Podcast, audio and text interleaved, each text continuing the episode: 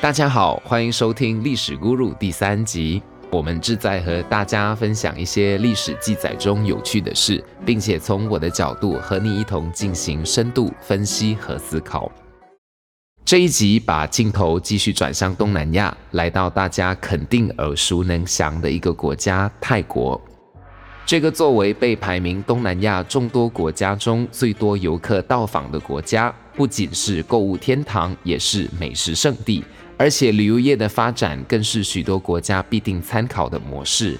一想到泰国，就是数不尽的夜市精彩，还有热带岛屿国家的万种风情。对外旅游业做得纯熟，对内的农业及纺织业更是东南亚经济排名上数一数二的。这样一个国家，谁能不爱呢？泰国能够走到今天这个里程碑，绝不是偶然的。在东南亚国家中，泰国是唯一一个在18世纪末、19世纪初的东南亚地区面临殖民地政府时期，唯一一个没有被西方殖民势力所侵蚀的国家。在当时西方帝国主义的兴盛之下，东南亚国家就像是等待被征服的奖杯，殖民的国家数量越多，就越能够显得殖民政府的能力和成就。究竟泰国是怎么样的策略来做到明哲保身的呢？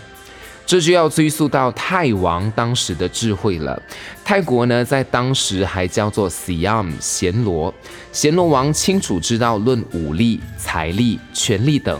都没办法与任何一个强大的西方殖民政府抗衡，硬碰硬的抵抗只会带来更加强硬的征服。与其与之为敌，不如结为盟友。聪明的暹罗王拉玛五世朱拉隆功出拉隆控，于是开始打开暹罗的大门，让当时经历文艺复兴、知识与研究成就已达一定高度的西方国家，平均渗透在暹罗国政的各领域中。一八九三年十月，透过签订暹罗条约，他让英国来参谋财务及港口管理，美国及法国参谋关口与军事。此般权力之间的平衡，除了让当时弱势的暹罗得到大国的辅助，同时也间接性的让大国之间按兵不动。若哪一方干涉越了界，马上就会引起另一大国的关注，惹上独吞暹罗的动机嫌疑。也因为同时拥有多个大国的辅佐，让当时其他的西方殖民势力不敢对泰国打太多的主意。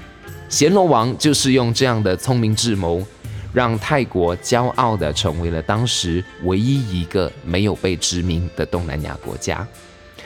那这位被国尊为大帝的朱拉隆功暹罗王，时至今日，泰国人民每当提到他时，都心怀感恩和满满的骄傲。每年朱拉隆功逝世之日，历届政府都要在他的铜像前举行隆重的纪念仪式，称为铜马点灯日。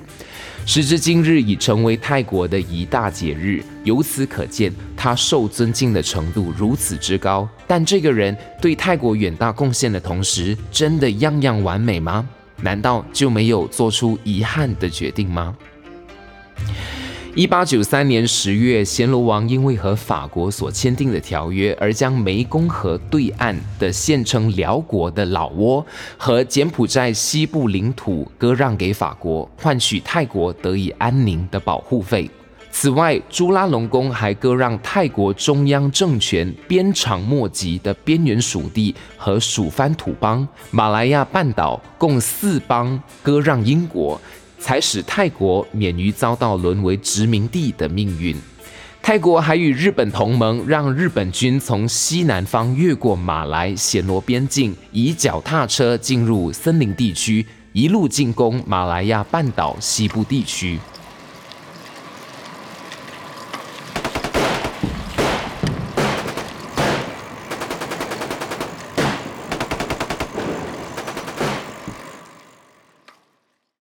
身为泰国的一国之君，暹罗王的做法确实值得追捧。但对于邻近国家如老挝的老一代，直到现在都还是痛恨自己是被泰国抛弃的子民。付上这些代价，只为换来泰国的独立和免为殖民地的政策。我认为，沦为殖民地的背景其实也没有那么糟糕。以我身在的马来西亚英国殖民地背景，我们因此被丰富了更多的语言色彩，也借力英国的技术发展能力，带给当时还处在基础农耕发展阶段的马来亚铁路。电报技术，甚至是蒸汽引擎等的飞跃发展。此外，也因为英国政府开放劳役的政策，让我的祖先来到这里落地生根，造就了马来西亚多元种族和文化的特色。反观泰国，直到现在都还是单一语言的社会，只有到曼谷等大城市，才能看到比较国际化的社会发展。殖民政府其实也没有那么糟糕，对吧？以上纯属个人见解，毕竟历史重温非当下时刻所经历之人都不能完全重建当时的所思所想。历史终归感悟之人所写，到底谁负谁胜，谁是谁非，终究难以根据个人立场做出总结。换作是你，你的看法又如何呢？欢迎留言互动，让我们一起思考历史，回想价值。